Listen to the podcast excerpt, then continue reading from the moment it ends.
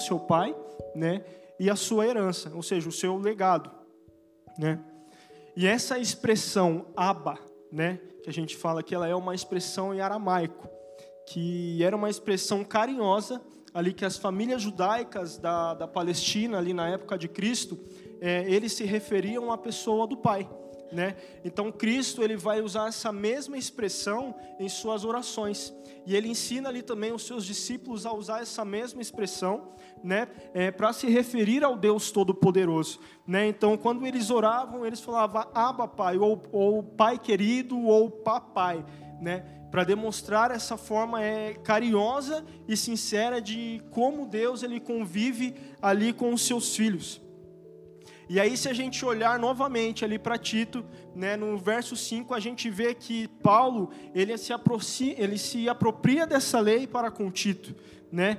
Então, para a gente poder iniciar isso, a gente precisa entender uma, uma coisa, na verdade, três coisas. Né? Que todo pai ele deve ali passar para o seu filho. Né? Primeiro, é o fundamento. Segundo, destino. E terceiro, um propósito. Né? Então, quando a gente olha ali para o verso 5 de Tito, a gente vê ali que Paulo está fazendo isso com ele. Né? Ele fala: Olha, Tito, conforme eu te ensinei, eu vou deixar você aqui na ilha de Creta, né, para que você complete o trabalho que eu ensinei. Ou seja, ele deixa ali um fundamento para Tito, ele deixa um destino ali para Tito e ele deixa ali também um propósito. Né? Ele fala: ó, eu te ensinei, você vai ficar aqui nesta ilha e você vai completar o trabalho que eu iniciei. Né? Então, todos nós ali, como filhos, né, devemos viver aí nesse equilíbrio. Né? E todos nós, como pais, né, assim, e eu não me refiro aqui, tá bom, gente, a somente pais biológicos, tá? Mas eu falo aqui de, de líderes, de discipuladores, tá bom? Então, quando eu falo pais, vocês que vocês entendam isso, tá? Pais espirituais, tá? Então, todos nós aqui como pais, né, a gente precisa ensinar os nossos filhos a viverem nesse equilíbrio né, de fundamento, de um destino e um propósito, né, para que eles possam caminhar de forma correta. Porém, todavia, contudo, infelizmente essa não é uma realidade que a gente vive, né? Muitos filhos não são ensinados dessa forma, né? E esses filhos um dia, né, eles vão se tornar pai, né? Essas pessoas um dia elas vão se tornar líderes, né? E eles não vão possuir um legado para se passar.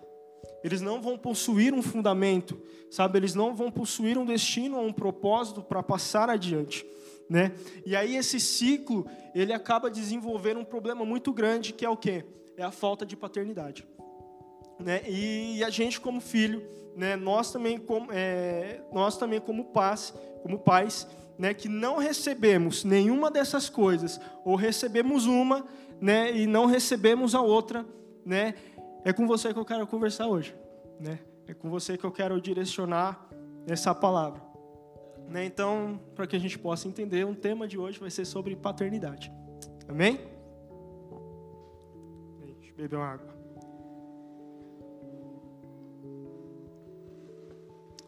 E para que a gente entenda a paternidade de Deus nas nossas vidas, né, primeiro a gente precisa resolver algumas questões que são, que são primordiais.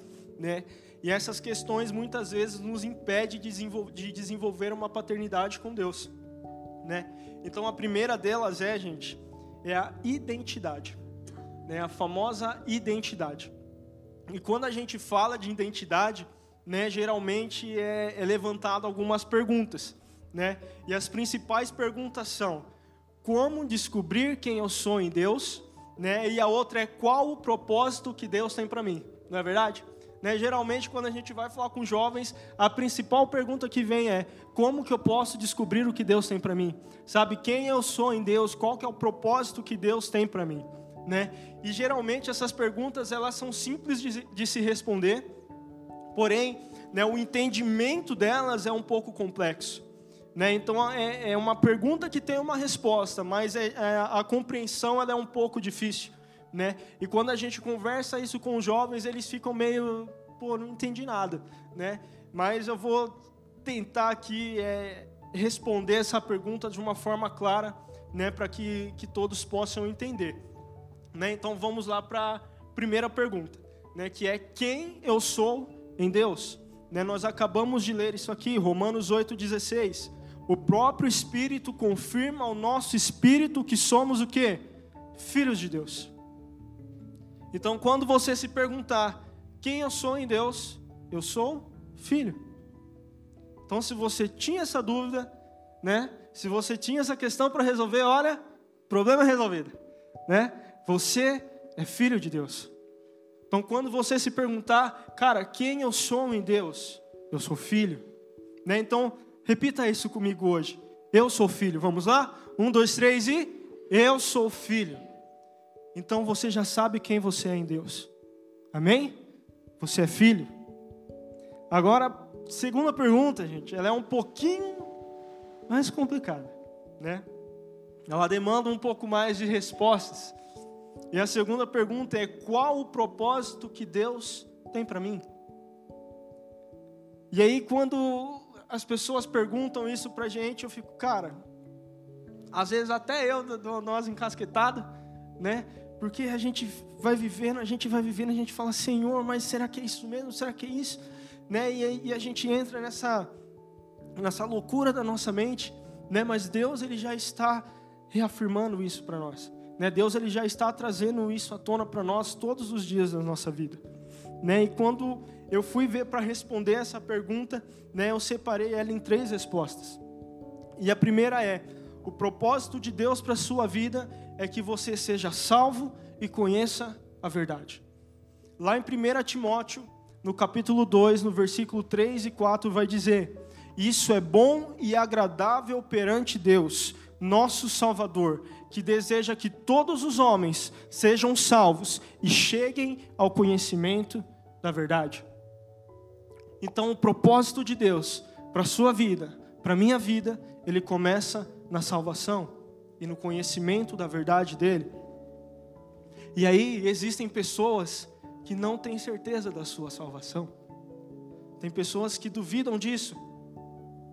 Sabe, tem pessoas que não acreditam que vai ser salvo. Porque essas pessoas elas desconhecem a verdade. E essas pessoas que não têm essa certeza, né, essas pessoas que é, não, não têm essa convicção, né, eles ainda querem viver o propósito de Deus para a vida deles.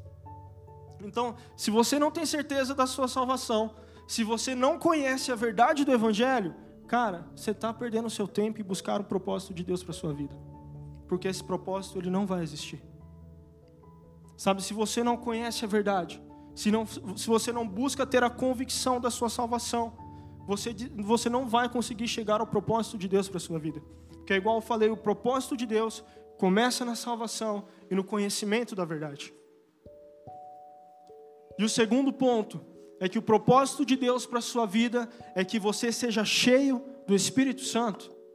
Lá em Efésios 5, do 17 ao 18, vai dizer: Portanto, não sejam insensatos, mas procurem compreender qual a vontade do Senhor. Não se embriaguem com vinho, que leva à libertinagem, mas deixem-se encher pelo Espírito.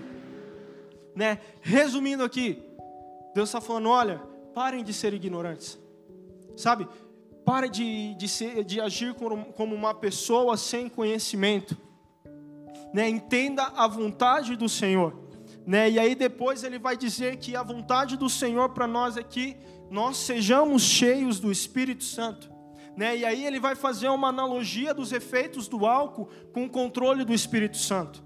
Né? E aí a gente sabe que quando uma pessoa ela se embriaga, quando uma pessoa ela fica bêbada, né, ela perde ali a sua capacidade de controlar né, o, é, o seu comportamento mesmo, sabe? A sua fala, a sua mente, as suas emoções, né? Por quê? Porque ela está sob influência do álcool. Né? E aí ele fala: olha, não se embriaguem com vinho, mas se encham do Espírito Santo. Né? O que, que ele está falando aqui? Olha, quando você é cheio do Espírito Santo, você perde o controle. Naturalmente, você terá uma vida conduzida né, é, na vontade do Senhor e nos propósitos que Deus tem para você. Né? Então ele fala aqui, ó, quando você é cheio do Espírito Santo, cara, é natural. Você vai viver a vontade do Senhor e os propósitos que Ele tem para você, né? E, a, e, o terceiro ponto aqui é que você seja separado do pecado, né? O qual é o propósito de Deus para mim? Que eu seja separado do pecado.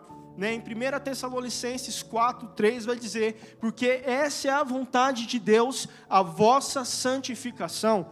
Né? Então, quem vive na prática do pecado, né? quem vive aí na, na prática do mundo, ele está longe e distante dos propósitos de Deus né? Porque a vontade de Deus para minha e para sua vida é a nossa santificação, né? Então não tem como você viver os propósitos de Deus, não tem como eu viver os propósitos de Deus sem caminhar em oposição ao mundo, né? Porque a vontade de Deus para nós é que a gente possa caminhar do lado dele, não do lado do mundo. Né? Então, para responder a pergunta, qual que é o propósito de Deus para mim? Né, que eu seja salvo e conheça a verdade, que eu seja cheio do Espírito Santo e que eu ande ali né, é, separado do pecado. Né? Porque, cara, se eu estou submisso a Ele, né, se eu estou vivendo a vontade dEle, automaticamente eu vou viver o propósito dEle para a minha vida. Né? Então, como eu disse, elas são perguntas simples. Né? Existe uma resposta, porém né, a aplicação, o entendimento né, é um pouco complicado né? E para que você possa fazer isso, você precisa ter uma identidade bem resolvida. Você precisa saber quem você é.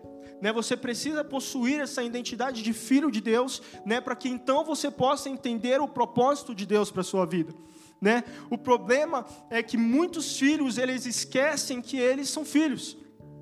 Né? Eles dão ouvidos às vozes das adversidades da vida né? e esquecem a sua identidade né? Então, entenda uma coisa, gente: ser filho é uma escolha diária.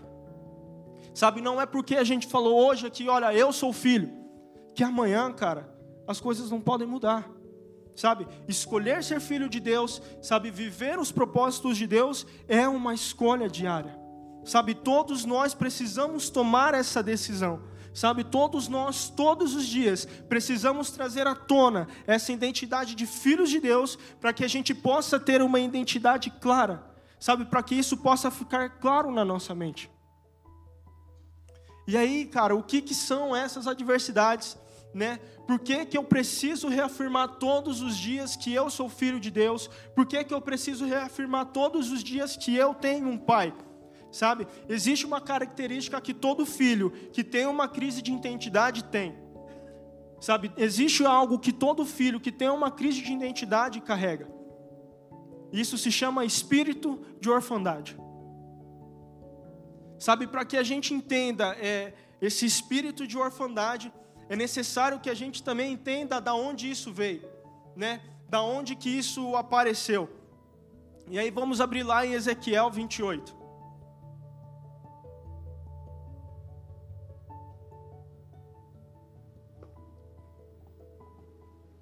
Ezequiel 28, a partir do verso 12.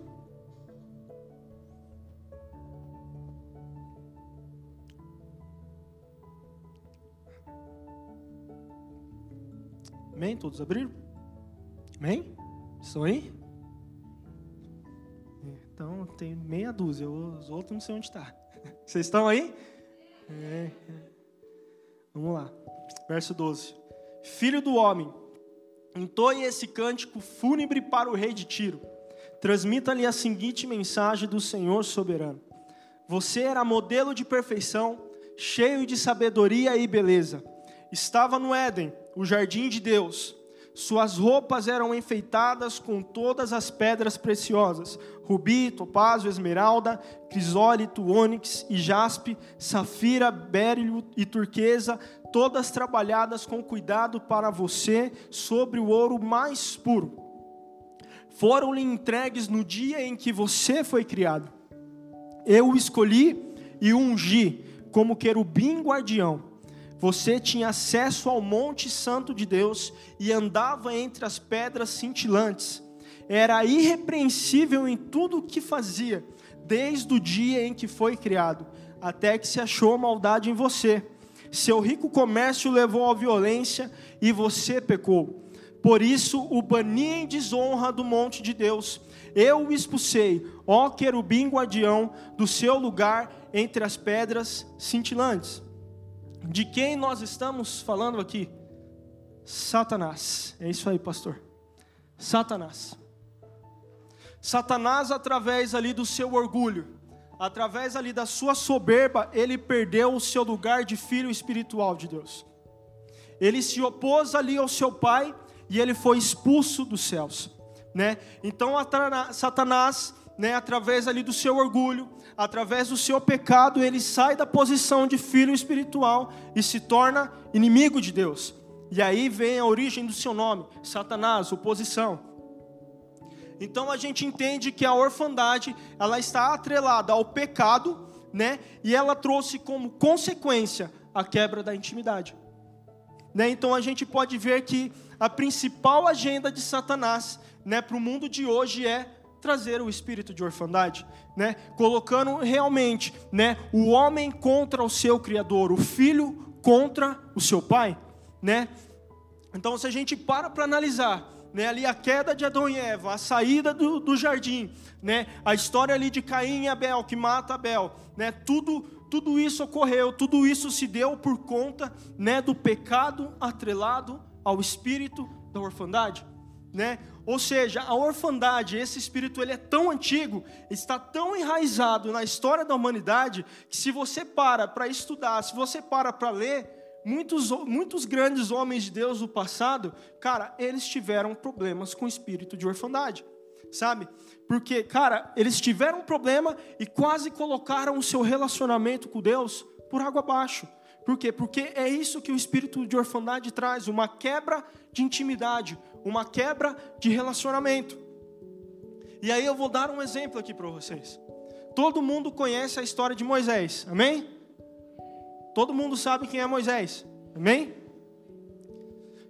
Quando você para para estudar, Moisés ele não tinha referência paterna nenhuma. Moisés ele foi filho da sua mãe, depois ele foi filho da irmã e depois ele foi filho da filha de Faraó. Ou seja, na sua vida inteira ele só foi filho de mulher. Né? Não existiu ali uma figura paterna na vida de Moisés, né? E aí a falta da presença paterna na vida dele fez com que ele tivesse sérios problemas de relacionamento, né? Cara, Moisés ele era muito bom. Ele tinha, ele trabalhava demais. Ele era ótimo no serviço, porém ele era péssimo em relacionamento, né? E cara, quando ele tirou ali o povo do Egito, para você ter uma noção, ele estava separado da sua mulher. A sua mulher, os seus filhos não estavam ali com ele né? Lá em Êxodo 18, 5 e 6 vai falar: Vindo, pois, Jetro, o sogro de Moisés, com seus filhos e com a sua mulher, a Moisés no deserto, ao monte de Deus, onde se tinha acampado, disse a Moisés: quem está dizendo? Jetro, eu, teu sogro Jetro, venho a ti com a tua mulher e os teus dois filhos. Né? Ou seja, ele foi lá tirar o povo do Egito, foi fazer o que Deus tinha mandado. Mas, cara, seu relacionamento familiar ficou lá, não veio junto com ele, né? Então ele estava tão focado ali que ele perdeu a noção de família, né? Ele teve, Moisés, ele teve crises no relacionamento em todas as áreas da sua vida, né? Com a sua esposa, com os seus filhos, né? Com os seus irmãos, né? Então Moisés ele se empenhava tanto no serviço, né? Ele estava tão tanto em prontidão em fazer aquilo que Deus mandava que ele se esquecia dos relacionamentos. E para você ter uma noção, o serviço né, não colocou Moisés na terra prometida. E isso quase acabou com, com o seu relacionamento com Deus. Lá em Números 20, a partir do verso 7, vai dizer: E o Senhor disse a Moisés: Pegue o bastão que está à frente da arca da aliança, e depois você e Arão reúnam o povo, e na frente de todos de todos eles deem a ordem à rocha, ou seja, fale com a rocha e dela sairá água. Assim vocês tirarão água da rocha e darão de beber ao povo e também aos animais. Então, como Deus havia, é, como Deus havia ordenado, Moisés pegou o bastão que, é, que estava diante de Deus, o Senhor.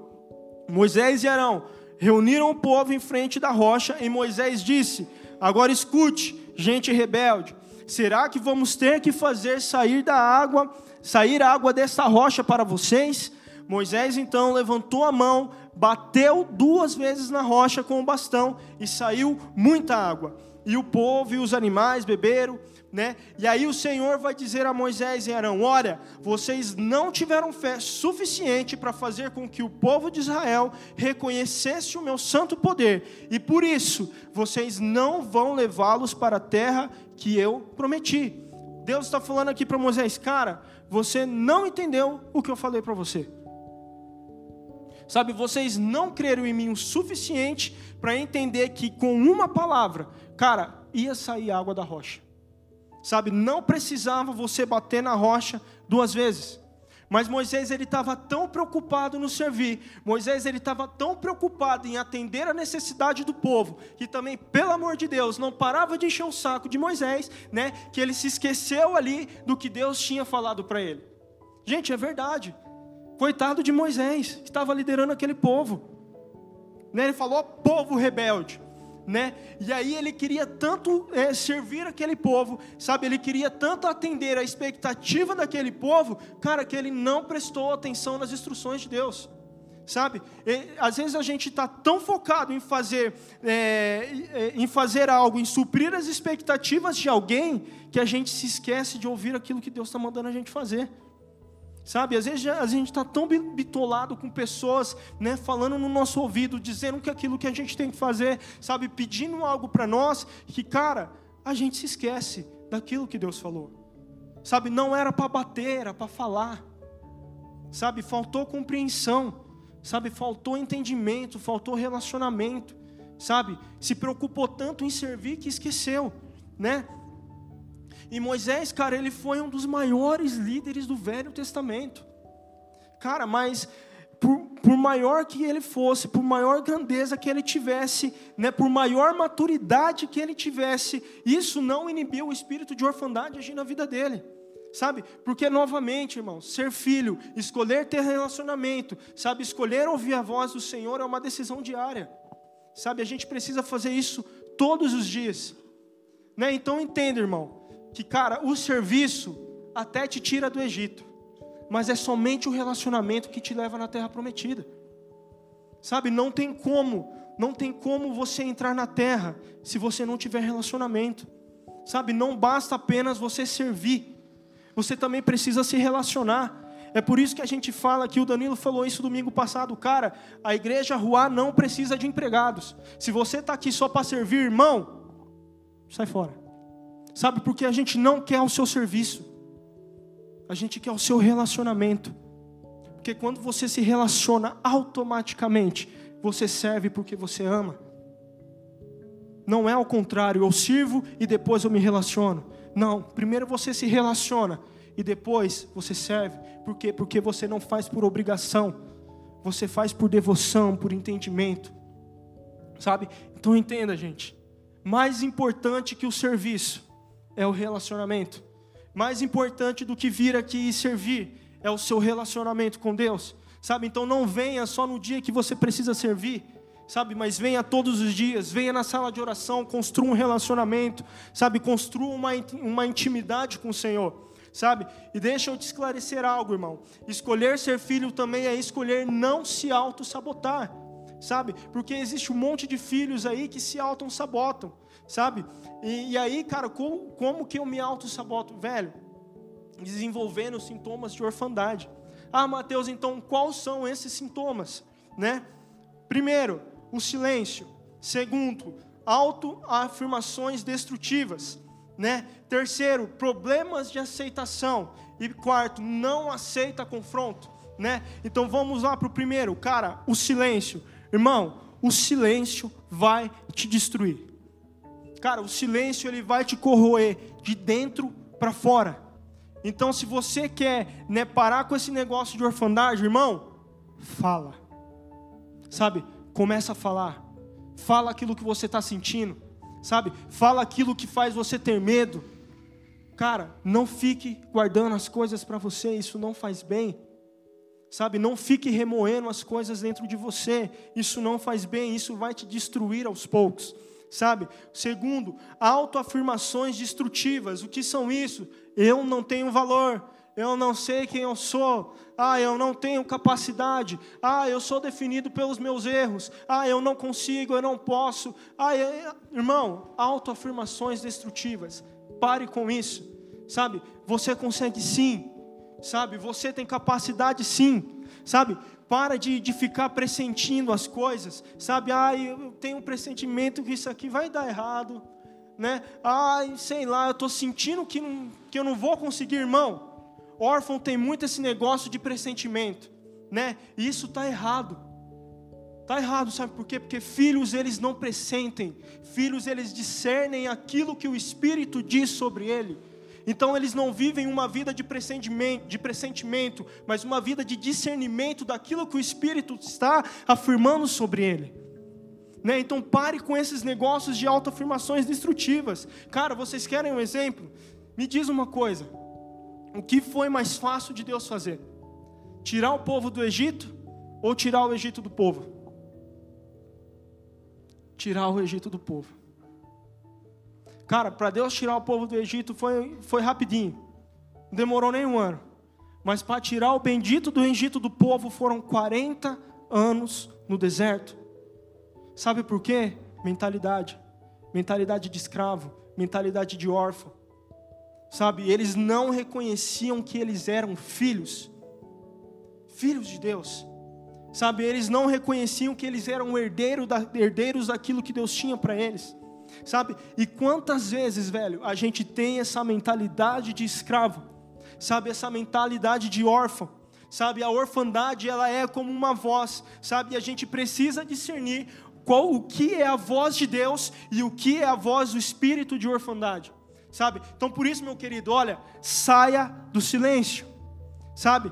Para de se auto-sabotar, saia dessa caixa chamada mente, sabe? Comece a reafirmar aquilo que Deus diz sobre você, sabe? Comece a reafirmar aquilo que Deus fala do, do que, que você é, que você é filho, você é amado, sabe? Em Mateus 3, quando Jesus é batizado, né? Ali quando o Espírito desce sobre ele, vai falar que Deus falou: "Olha, este é o meu filho amado, a quem eu tenho prazer". E cara, isso se cabe a nós também. Deus está falando: "Olha, você é o meu filho amado", né? Você é o meu filho, eu sou o seu pai. Né? Então a gente precisa parar com esse negócio de, de autoafirmações destrutivas, irmão. Sabe? Deus já está falando que você é. Deus está falando que você é capaz. Sabe, Deus está falando que você é amado. Terceiro, irmão, problemas de aceitação. Cara, a orfandade sempre vai fazer você se sentir deslocado. Sabe, você vai estar em qualquer lugar que seja, enquanto você estiver com, seu, com esse espírito de orfandade, você não vai se sentir pertencente àquele lugar. Sabe, a gente precisa parar com isso né? Por mais que esse lugar seja o lugar que Deus preparou para você, sabe? O seu sentimento de órfão ali vai te deixar incomodado, sabe? Então, em nome de Jesus, gente, sabe? Pare com isso, né? Pare com esses problemas de aceitação, né? Cara, Deus ele já ele já está falando novamente para você, irmão.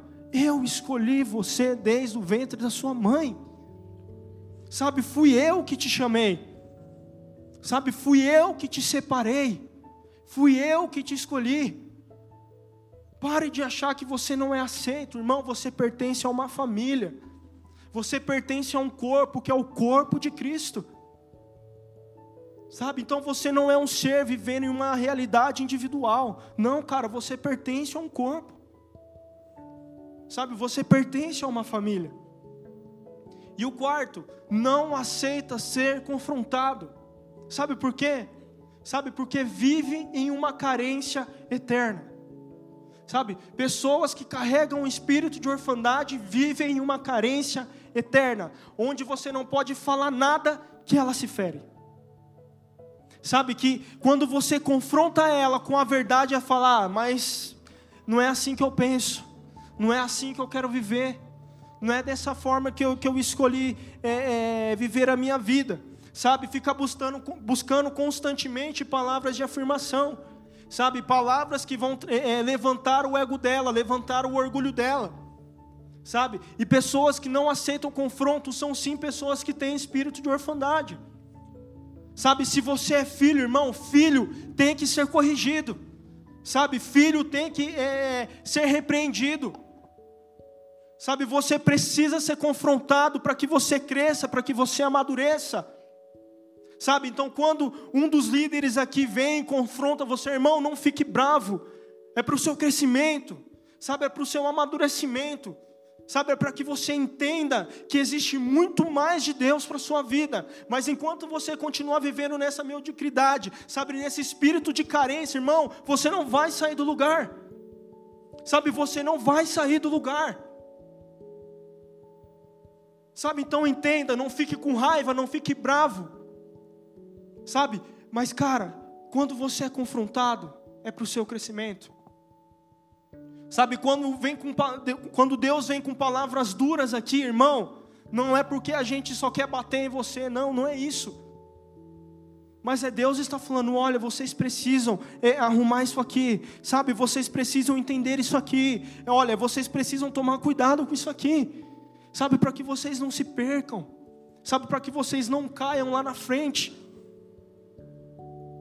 Sabe, se você quer viver uma vida com Deus, eu tenho uma triste notícia para te dar, irmão. Deus ele é expert em destruir os nossos castelinhos de areia. Quando a gente acha que está tudo bem, Deus vem, ó, derruba tudo. Porque não é da maneira que a gente quer, não é da maneira que a gente pensa, mas é a vontade dEle, porque dEle, por Ele, para Ele são todas as coisas. Não é para você porque você quer e quando você quer. É tudo por Ele, é da forma que Ele quer. É na vontade dele, não na nossa. Sabe, a gente precisa ter esse entendimento. Sabe, a gente precisa compreender isso. Para quê? Para que a gente amadureça. Sabe, para que a gente cresça. Sabe, crescer dói, ser maduro dói. Se fosse fácil, irmão, cara, todo mundo estava aí, ó, disposto, mas não é. Sabe, não é fácil. Sabe, não é fácil receber o pastor Danilo lá na sua casa, lá, para dar umas bordoadas na sua orelha. Sabe, ele senta no sofá da minha casa para brigar comigo.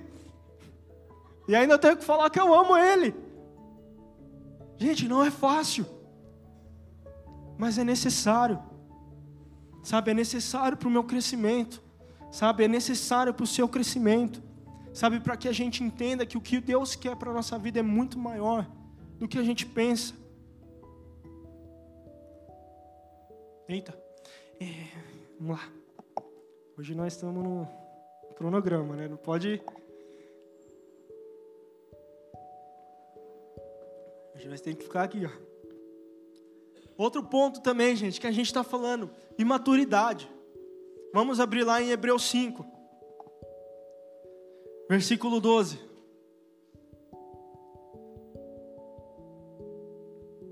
Hebreus 5, versículo 12. Depois de tanto tempo, vocês já deviam ser mestres, mas ainda precisam de alguém que lhes ensine as primeiras lições dos ensinamentos de Deus. Em vez de alimento sólido, vocês ainda precisam de leite. E quem precisa de leite ainda é criança e não tem nenhuma experiência para saber o que está certo ou errado. Porém, a comida dos adultos, ela é sólida, pois eles praticam, pois eles pela prática sabem a diferença entre o que é bom e o que é mal. Agora vamos lá em 1 Coríntios 3, a partir do verso 1, que vai dizer assim também: Na verdade, irmãos, eu não pude falar com vocês como costumo fazer, com as pessoas que têm o Espírito de Deus. Tive de falar com vocês como se vocês fossem pessoas do mundo, como se fossem crianças na fé cristã. Tive de alimentá-los com leite e não com comida forte, pois vocês não estavam prontos para isso. E detalhe, ainda não estão né? Quando Paulo aqui, é, é, o, quando, quando Paulo ele se direciona ali para Coríntios, ele está falando: olha, vocês estão agindo sobre uma imaturidade tão grande que eu não posso me referir a vocês como adultos, mas como crianças, né? Por quê? Porque a falta de paternidade ela vai trazer o que, gente? Imaturidade, né? Pessoas espiritualmente imaturas não suportam ser corrigidas, né? Novamente, eles não aceitam confronto. Por quê? Porque ainda agem como crianças. Sabe, são pessoas que vivem uma infância tardia. Sabe, são adultos com fisiologia de adulto, com idade de adulto, mas que agem como crianças. Sabe, a gente precisa parar com isso. Sabe, a gente precisa parar de agir como criança. Sabe, Paulo ele está dizendo aqui, olha, criança, irmão, não impacta e não muda uma geração. Sabe por quê? Porque eles não possuem maturidade, discernimento do que é certo ou errado. Então, se a gente continuar agindo como criança, sabe, se a gente ter atitudes de criança, irmão, a gente não vai conseguir mudar nada nessa geração. Sabe, a gente não vai impactar em nada na sociedade. Sabe, sabe por que a gente não consegue mudar, né, a nossa casa? Sabe por que a gente não consegue mudar os nossos coleguinhas da nossa escola? Sabe por que a gente não consegue impactar em nada na nossa faculdade, no nosso serviço? Porque a gente ainda está agindo como criança. Sabe? Imaturos, sem entendimento, sabe? Ainda precisando comer ali o, o leitinho, sabe? Não não está pronto ainda para comer um alimento sólido. Sabe, a gente precisa entender que nós, gente, como pais, como líderes, como futuro líderes, sabe, a gente precisa entender, cara, que a gente vai ser suporte para que outras pessoas amadureçam. Sabe, não tem como eu ser um suporte para alguém se eu ainda não estou maduro o suficiente. Lembra do que eu falei lá no começo? Todo pai precisa dar três coisas para o seu filho: fundamento, destino e um propósito. Sabe, se isso não está claro para nós ainda, irmão, tem um problema. Sabe, não tem como você liderar uma outra pessoa. Não tem como você ensinar uma outra pessoa. Porque não tem como você ensinar aquilo que você não sabe. Aquilo que você ainda não viveu. Sabe, então, Deus está falando hoje, olha, chega, o tempo de criança passou. Sabe, o tempo de menino passou, as atitudes de menino passou. Sabe, chegou agora o tempo da maturidade, de entender aquilo que é certo ou errado, de interpretar o bem e o mal. Sabe, chegou o tempo da maturidade. Sabe por quê? Porque eu preciso que vocês sejam suportes para outras pessoas que virão.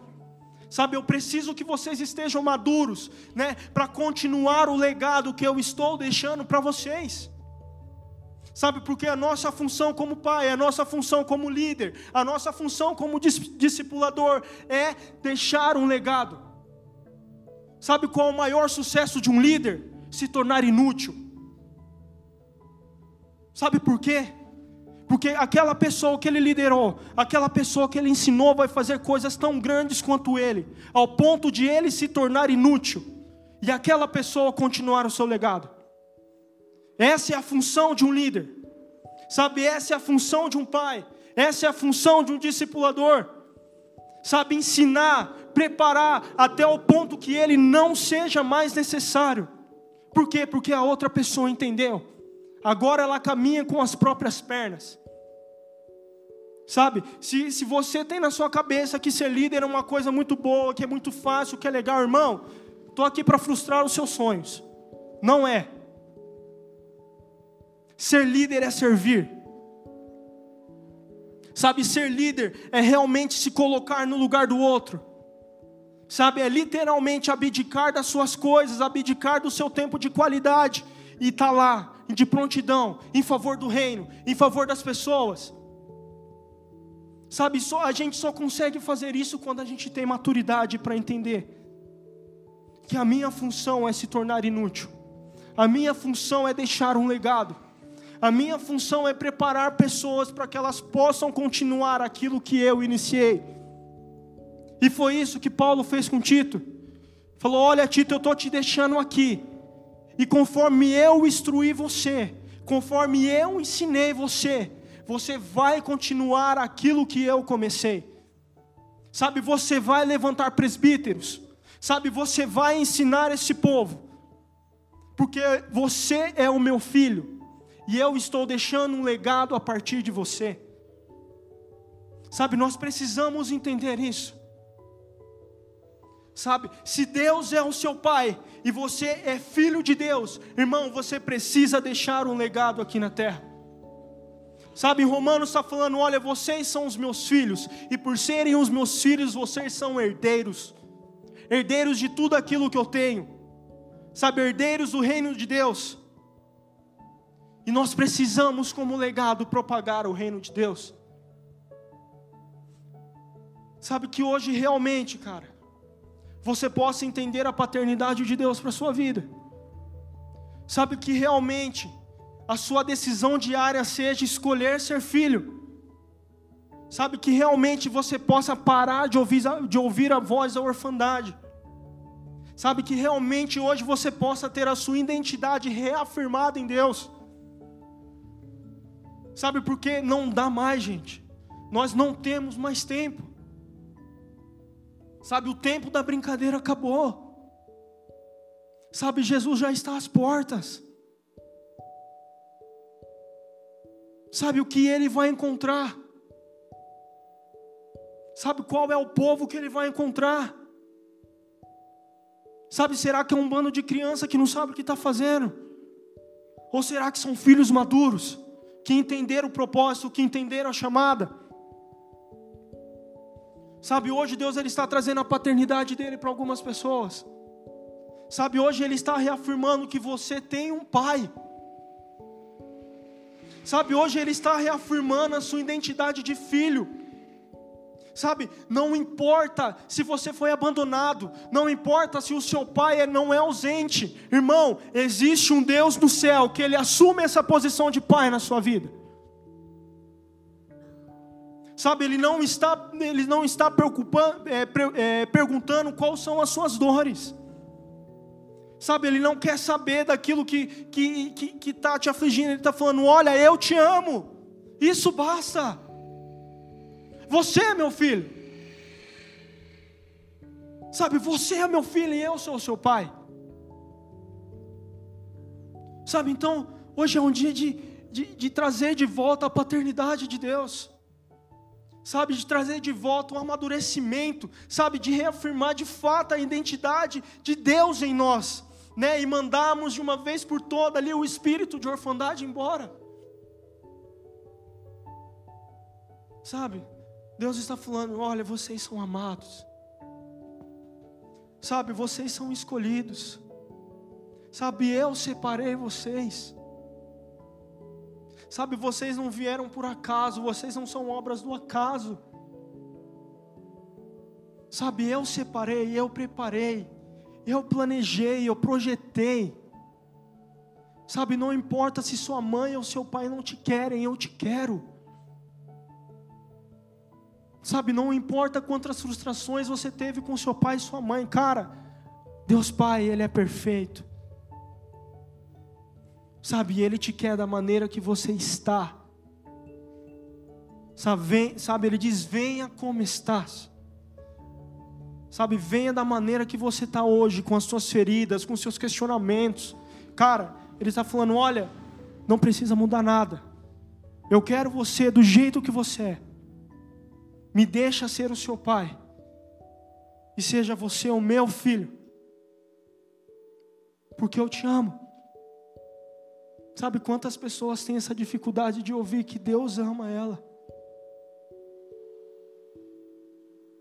Porque novamente é o sentimento da incapacidade, sabe, de, de achar que a gente não merece algo assim. Mas independentemente disso, Deus está dizendo: Olha, eu te amo. Sabe, é um pai dizendo para o filho: Não importa quantas vezes você errou, eu te amo. Não importa o que você fez no passado, eu te amo. Você é o meu filho. E eu tenho um prazer em você.